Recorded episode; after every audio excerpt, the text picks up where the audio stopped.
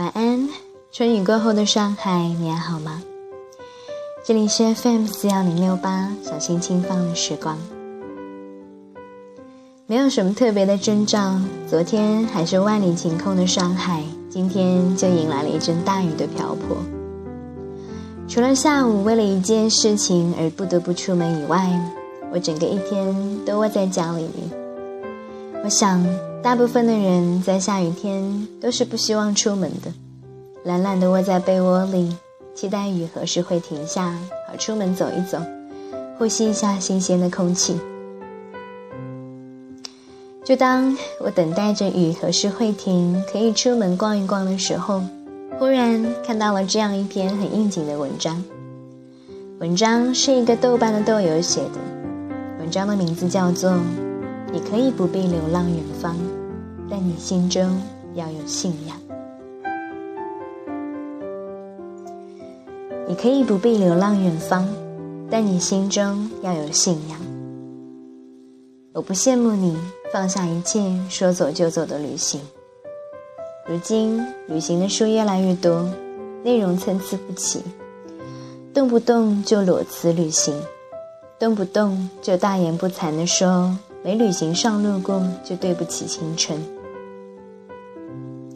而且写旅行书的题材也越来越趋向于西藏。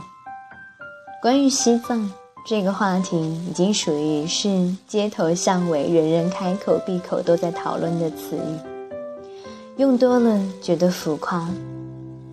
但是在顾野生写的这本《嫁给西藏》一书中，“西藏”二字。褪去了烟火城市的浮躁，洗去了铅华，文字简朴而清淡。作者开篇提到的就是关于死亡。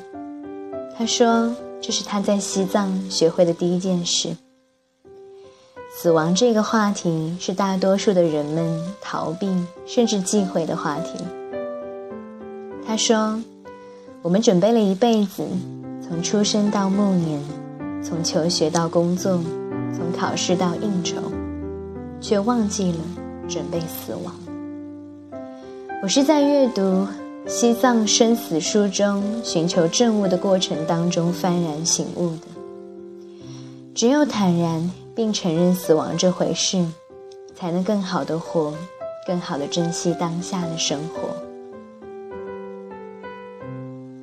嫁给西藏是一本图文并茂的书，与其说是路途上的所见所闻，不如说是对西藏的一个认识。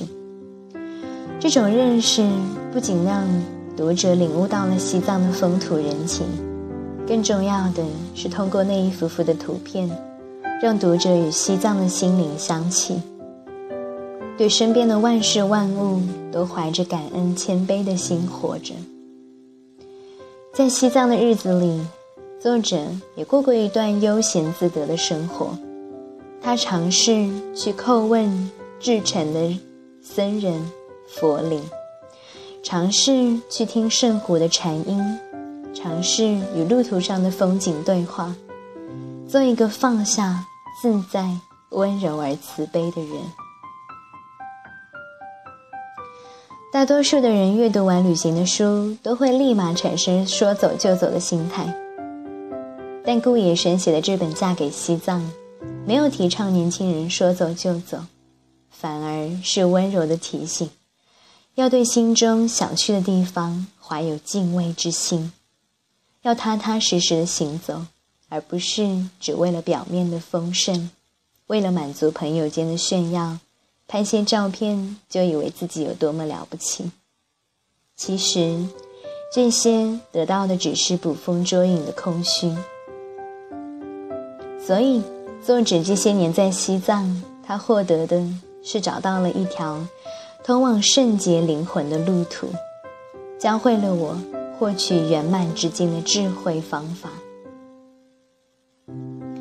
这本书没有记录旅行游记的喧嚣，而是很直白的介绍了西藏的风土人情、藏地的文化，介绍了民俗节日，也说了自己的偏执，也说了自己的支教生活，记录了西藏的日常二三。在谈论到文化的时候，作者在好几处都援引了民俗作家冯骥才的话。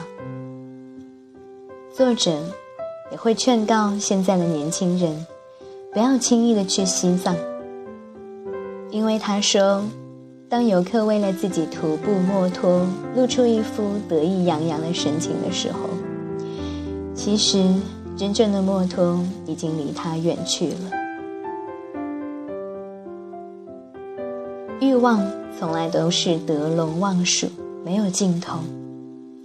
人的精神陷入越来越空虚的状态，找不到终极的信仰支撑。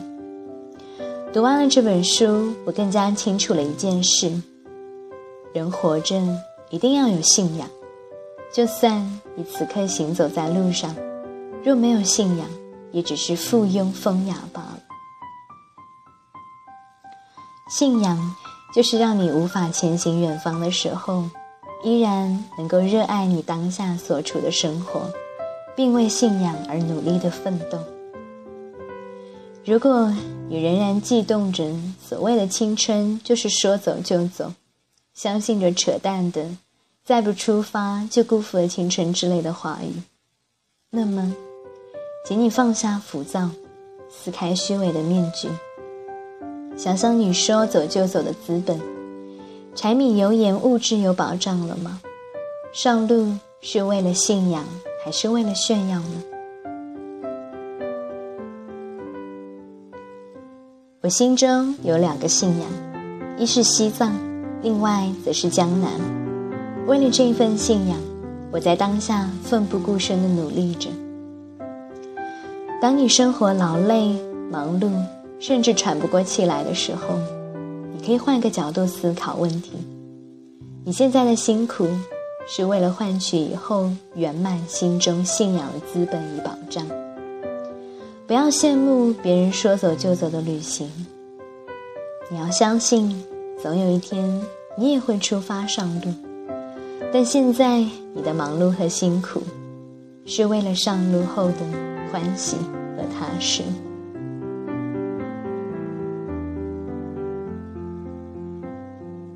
感谢你的聆听，我们下期节目再见。